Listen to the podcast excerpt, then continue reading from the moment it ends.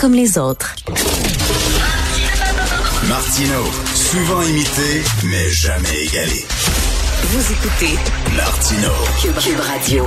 Guillaume Rousseau est professeur de droit agrégé à l'Université de Sherbrooke. Il est spécialiste du droit de la langue française et avec Yvan Lamonde, Monsieur Rousseau vient de, diriger un ouvrage collectif euh, qui décortique les fondements de la loi sur la laïcité de l'État, la fameuse loi 21. L'ouvrage s'intitule La loi sur la laïcité de l'État et euh, va sortir en librairie le 26 avril prochain. Il est avec nous. Bonjour, Monsieur Guillaume Rousseau.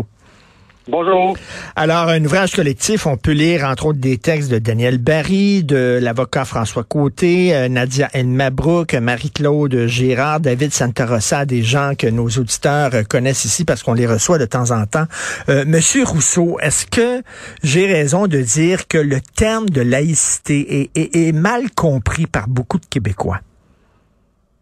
Ben, je pense qu'il commence à être bien compris euh, parce qu'il y a quelques années, quand on disait laïcité, on avait l'impression que c'était quelque chose qui, nous venait de, de France, qui n'était pas nécessairement euh, très connu justement au Québec. D'ailleurs, le gouvernement Couillard avait fait une loi sur la neutralité religieuse de l'État en évitant soigneusement le mot laïcité parce que justement, on jugeait que c'était euh, c'était peut-être pas dans les traditions québécoises. Puis là, ben, le gouvernement suivant, celui de la coalition Avenir Québec, a choisi d'utiliser ce mot-là dans la loi, de définir le concept et de le mettre en œuvre par un certain nombre de règles précises. Donc, je pense que la, la compréhension, la conscience que peuvent avoir les, les, les citoyens de, de, ce que c'est que la laïcité tend à augmenter. Maintenant, il y a encore des débats, il y a encore des gens qui, qui présentent le concept de manière euh, euh peut-être moins euh, moins adéquate, mais globalement, j'ai l'impression qu'on on va dans la bonne direction. Il y a des gens qui disent ah ben c'est ça, la laïcité, ça veut dire qu'il va falloir couper la, croix sur le Mont-Royal, il va falloir euh, enlever euh, saint, le mot saint dans tous les noms de municipalités du Québec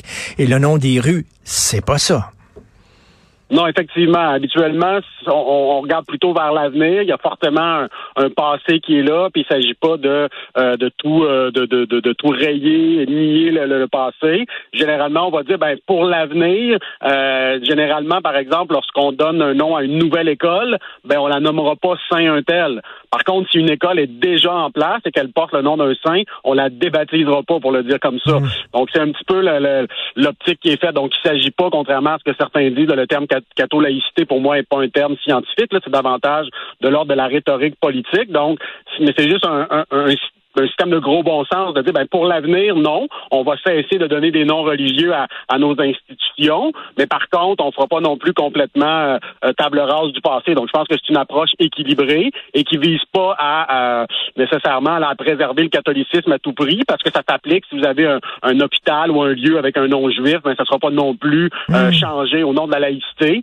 Donc il y, a, y, a un équilibre dans tout ça. C'est ça, on réécrit pas le passé, on, on respecte le patrimoine et l'importance qu'il y a eu la religion euh, dans notre histoire, mais là, on regarde vers l'avant. Euh, qu'est-ce que vous pensez, parce que vous parlez de la loi 21, bien sûr, dans votre ouvrage, euh, par exemple, on interdit le port des signes ostentatoires pour les fonctionnaires en position de tourté, mais on dit ceux qui étaient déjà en place, les fonctionnaires qui étaient déjà en place avant l'adoption de la loi 21 pourront continuer de garder leurs signes religieux. ça, c'est ce qu'on appelle la clause grand-père. Qu'est-ce que vous pensez de ça, de cette clause grand-père-là? Ben justement, dans mon texte, euh, dans le dans l'ouvrage collectif avec avec Yvan Lamonde, donc moi je signe un texte qui est un petit peu plus sur la philosophie mhm. de la loi sur la laïcité, au-delà de ces, règles techniques, où ces règles techniques nous permettent de, de, de comprendre sa, sa, sa, philosophie. Et sa philosophie, c'est un petit peu une philosophie de compromis. Moi, je situe ça entre le républicanisme français, qui a ses qualités, qui a ses défauts, et le libéralisme anglo-américain, qui a ses qualités et ses défauts. Au Québec, on essaie de prendre le meilleur de tout ça, donc d'avoir une laïcité peut-être plus exigeante que ce qui existe dans d'autres provinces, mais en même temps, on cherche le compromis de par notre histoire, de par notre euh, voilà notre façon d'être au Québec. On a tendance à, être moins dans la confrontation, plus dans la recherche du consensus. Et je pense que cette, cet article-là de la loi sur la laïcité de l'État s'inscrit dans cette optique-là de d'aller de l'avant pour que dans le futur, on ait euh, des représentants de l'État en position d'autorité qui soient d'apparence laïque, mais en même temps, encore là, on veut pas nécessairement revenir en arrière, on veut pas aller trop loin, donc on préserve. Il faut comprendre que c'est hmm. temporaire, hein, parce que tous les gens qui, en juin 2019, étaient en poste, ben dans, dans, dans, quelques années, dans quelques décennies, vont avoir pris leur retraite. Et Ben là, oui. tous les gens visés, donc c'est un petit peu, faut le comprendre comme ça, cette clause-là, c'est une clause pour permettre une transition harmonieuse, pacifique vers une plus grande laïcité. C'est une laïcité québécoise, donc c'est on, pourrait dire c'est une laïcité, laïcité light, légère. C'est-à-dire en France, par exemple, euh, l'interdiction euh, des euh, signes religieux euh, s'applique aussi aux étudiantes, par exemple, et, aux étudiants. Euh, les étudiantes ne peuvent pas porter le voile, à moins que je me trompe, euh, dans les classes. Et même si on est parent euh, d'une étudiante et euh, qu'on, mettons, la mère d'une étudiante qui accompagne son étudiante dans des sorties scolaires, même la mère ne peut pas porter le voile. Donc, est-ce qu'on trouve que ça va trop loin ici, puis on n'est pas allé jusque-là? Effectivement. Donc, plus précisément, en France, c'est les élèves qui n'ont pas le droit de porter des signes religieux, donc essentiellement l'équivalent de nos écoles primaires, secondaires. Par contre, à l'université, c'est possible là, pour les élèves de, de, porter des signes religieux. Et au Québec, effectivement, on a décidé de ne pas faire ce choix-là, de ne pas aller là. Mmh. Euh, donc, et puis là, évidemment, il y a, il y a des débats. Euh, par exemple, même au niveau scientifique, il y a des études qui vont dire quand même que ça, ça l'a aidé les jeunes filles musulmanes à mieux réussir en France, le fait de ne pas être euh, de, de, ne pas s'auto-stigmatiser avec avec un signe, le fait de ne pas être enfermé dans une communauté religieuse. Bon, on dit que ça a, ça a pu favoriser des résultats scolaires. D'autres études euh, tendent à, à, montrer des, des, effets un peu différents.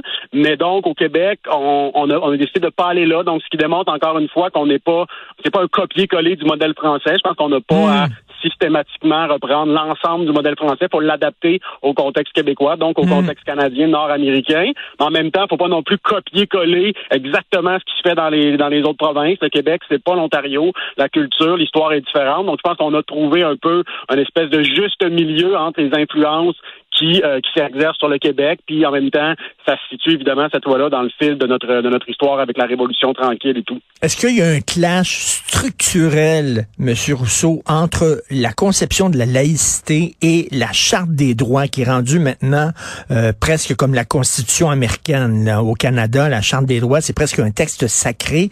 Est-ce que la laïcité est compatible avec la Charte des droits? Ben, en grande partie, euh, oui, j'aurais tendance à dire oui parce que on l'oublie souvent, mais un des grands jugements de la Cour suprême du Canada, fondé sur beaucoup sur la charte québécoise, mais ils auraient pu dire pratiquement la même chose en fonction de la, de la charte canadienne, c'est l'arrêt mouvement laïque contre Ville de Saguenay.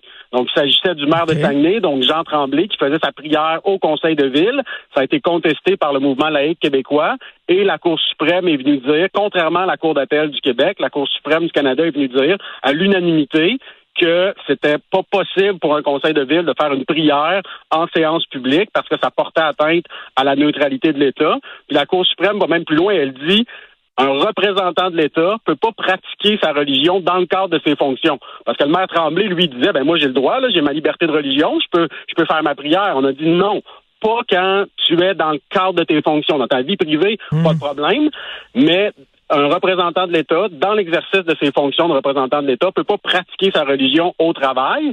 Et la loi 21, ce qu'elle fait, c'est juste appliquer ça en matière de signes religieux. Le signe religieux, c'est une pratique religieuse, donc ça n'a pas lieu au travail. Et même la loi 21 vient même limiter ça aux personnes en position d'autorité, euh, ce qui n'était pas nécessairement le cas là, dans, dans l'arrêt mouvement laïque.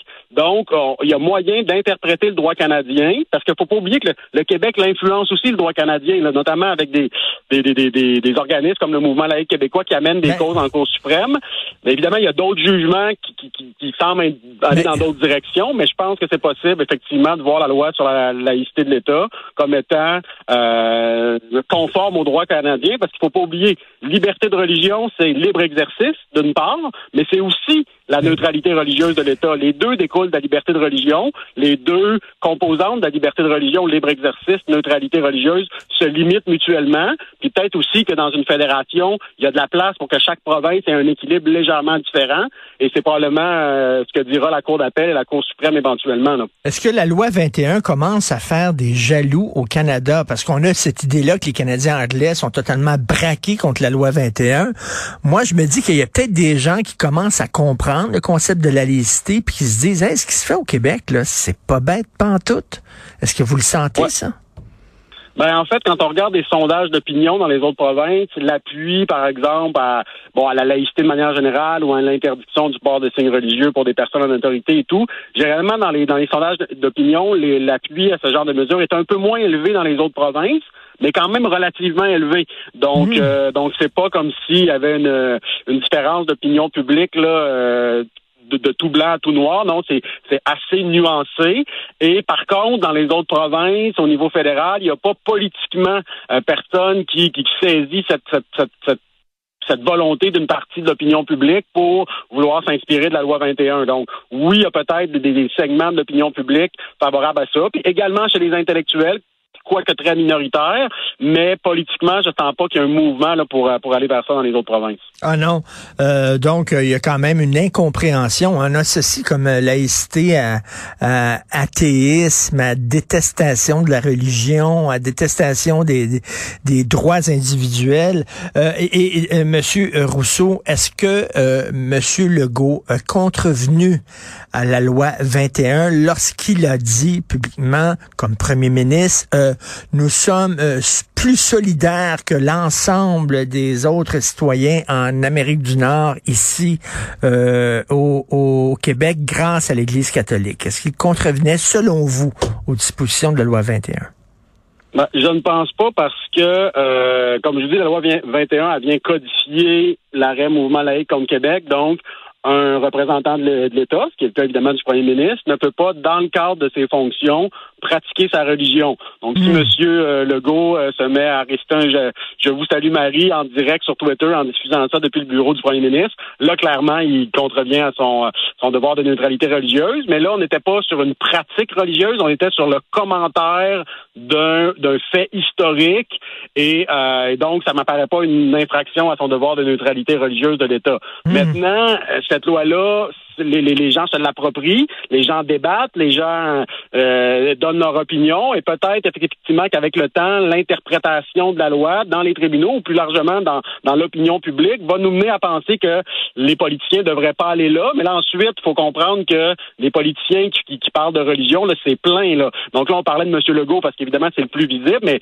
si vous regardez des, des, des politiciens notamment d'opposition, donc ceux qui ont critiqué M. Legault, c'est les premiers à souhaiter Moubarak Ramadan, donc que votre Ramadan soit soit, béni. Ben Donc, si on pense que M. Legault a enfreint l'esprit de la loi sur la laïcité, il y a beaucoup d'autres politiciens qui l'ont fait, ben, notamment au moment du ramadan. Donc, il ben faut faire attention là, quand, on, quand on interprète largement l'esprit de cette loi-là. Oui, tout à fait. J'ai vu la photo des huit députés de Québec solidaire qui souhaitaient bon ramadan avec le logo de l'Assemblée nationale. Ça me semblait être en contradiction avec la loi 21. Est-ce que c'est un ouvrage savant? Est-ce que c'est seulement les, euh, les néo...